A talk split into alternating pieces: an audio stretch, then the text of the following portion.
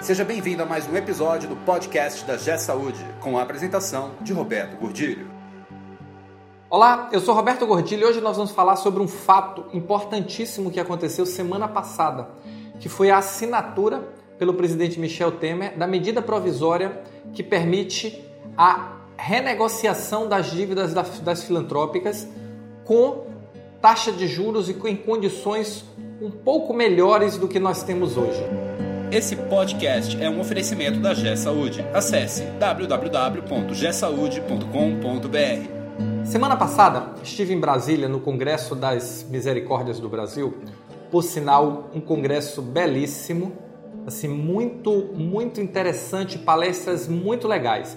Mas uma das dos eventos que houve no, no congresso foi a assinatura pelo presidente Michel Temer da medida provisória que possibilita às filantrópicas fazer uma renegociação das suas dívidas utilizando recursos do FGTS a, com a taxa de juros mais atrativa. E foi uma experiência muito interessante, porque primeiro foi a primeira vez que eu entrei no Palácio do Planalto. Então, assim, a primeira vez que eu participei de uma, de uma cerimônia com o presidente da República, com aquele free free todo. E eu, eu achei assim, confesso que para mim foi uma experiência muito muito legal. Mas vamos ao fato. Essa medida provisória é uma grande vitória do setor filantrópico brasileiro. Ela é uma grande vitória do Edson Rogatti, presidente da Confederação das Misericórdias do Brasil, do Spigolon, superintendente das, das Misericórdias do Brasil, do ministro Gilberto Ock e de todas as pessoas que estão envolvidas na causa da sustentabilidade das Santas Casas e instituições filantrópicas. E é uma medida provisória que vai possibilitar o uso de recursos do FGTS com taxas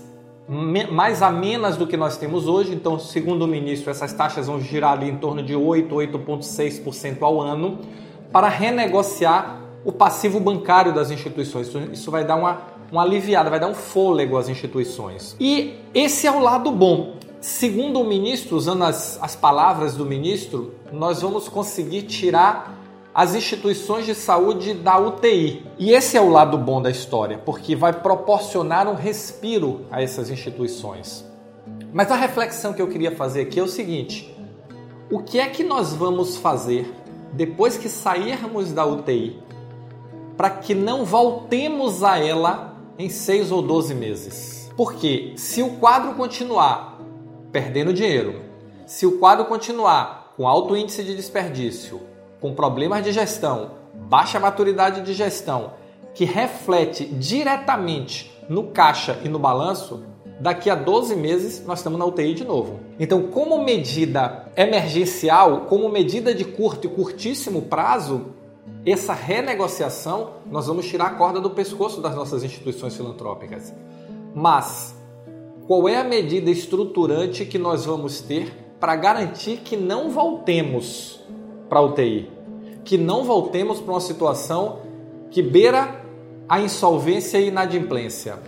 O que é que nós vamos fazer com este respiro? Essa é a reflexão. Por quê? Porque se não fizermos nada, o resultado que nós vamos continuar tendo é o mesmo. E qual é o ciclo que os nossos hospitais filantrópicos muitos deles estão vivendo aí nos últimos 10 anos. Toma um empréstimo, resolve o problema de curto prazo. O problema gera de novo, toma outro empréstimo. E esse ciclo veio rodando. Até a hora que vai chegar um limite, como chega agora, que as instituições simplesmente não têm mais capacidade de endividamento.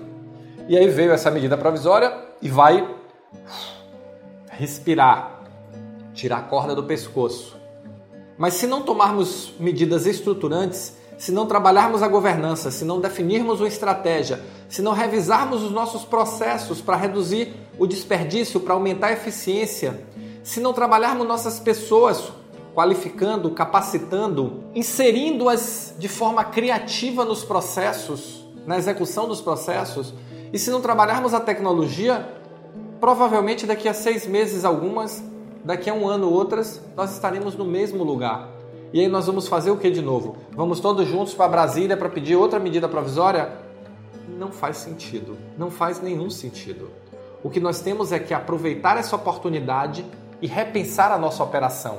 Como nós podemos aumentar os resultados e aumentar a maturidade de gestão da nossa instituição para que não precisemos mais voltar à situação que estamos hoje.